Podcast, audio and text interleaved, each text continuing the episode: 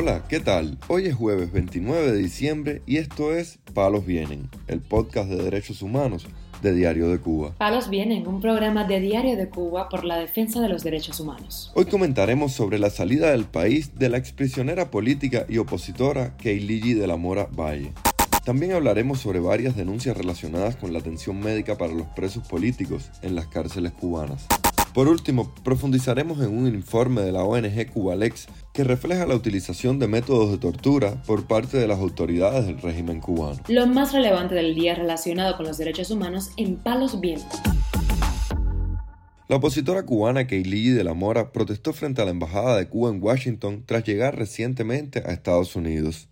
Durante la protesta, la joven condenó al comunismo, denunció el irrespeto a los derechos humanos en la isla y pidió la libertad para todos los presos políticos frente a la sede diplomática cubana, donde portó una bandera de la isla, informó Cibercuba. En un video compartido en Facebook por el activista José Godoy se puede ver la protesta de la miembro de la Unión Patriótica de Cuba, donde dijo que tenía ganas de gritar allí abajo el comunismo y libertad para los presos políticos. Nuevamente pedir la libertad a los presos políticos en Cuba hay una dictadura, en Cuba no se respetan los derechos humanos, en Cuba le violan la vida a la juventud, se la roban a los jóvenes. Que estamos haciendo ahora que no queremos vivir en comunismo, nos amenazan con encarcelarnos, nos torturan, nos golpean y nada. Y el pueblo sigue callado. Entonces tenemos que salir y pedir la libertad del pueblo de Cuba. Abajo el comunismo.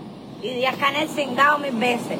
Hoy, yo, hoy 28 de, de diciembre, yo estoy aquí porque la seguridad del Estado de Cuba me votó, me separó de mi familia, aparte que me robó la juventud, me separó de mi familia y de mis amigos. Entonces por eso, ¡abajo comunismo! En el año 2020, Keilille de la Mora fue condenada a un año y seis meses de prisión por los supuestos delitos de propagación de epidemias, desobediencias, desacato y resistencia.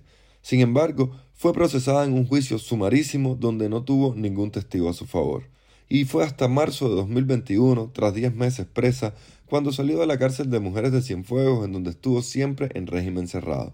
Por otra parte, el rapero contestatario Michael Castillo Pérez, conocido como El Osorbo, envió este miércoles un mensaje a todos sus seguidores a través de Radio Televisión Martí hacerle saber a todos mis amigos, a todos los que están conectados conmigo, a mi mamá, a toda mi familia, a mi mujer, a todo el mundo, a todo el mundo, a mis niños, pero especialmente a mis seguidores, esos seguidores que siempre han estado ahí en todo momento, esos seguidores que me han hecho crecer, esos seguidores que me hicieron dejar de ser quien fui y me he convertido en lo que soy. Estamos súper, súper, súper, súper conectados, ¿vieron? Castillo Pérez, quien fue condenado a nueve años de cárcel por los supuestos delitos de desacato, atentado, desórdenes públicos y difamación de las instituciones y organizaciones, héroes y mártires, fue enjuiciado junto al fundador del movimiento San Isidro, Luis Manuel Otero Alcántara, a quien condenaron a cinco años de prisión.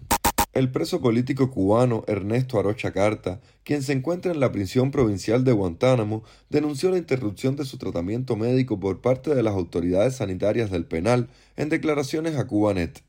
El recluso dijo que el 1 de diciembre fue remitido al hospital Agostino Neto, en la cabecera provincial, a causa de un plastrón apendicular, por lo cual lo mantuvieron ingresado desde ese día hasta el 7 de diciembre.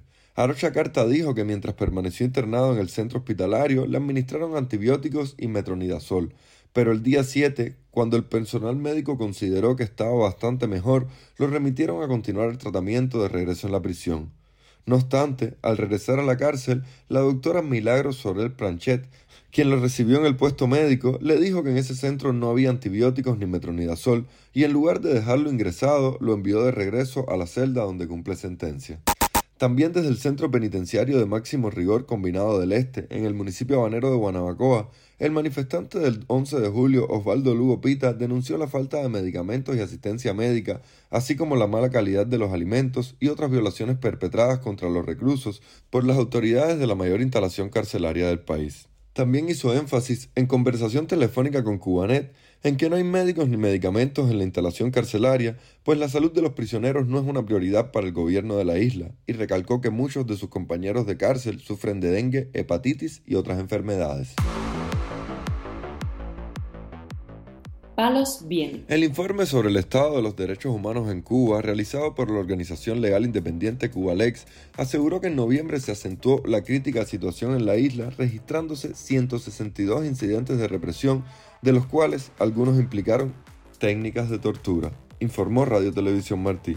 Las violaciones tuvieron lugar en 13 provincias y 38 municipios del país, entre los cuales La Habana, Matanzas y Santiago fueron los territorios con más cantidad de víctimas a nivel nacional, según el reporte de la ONG.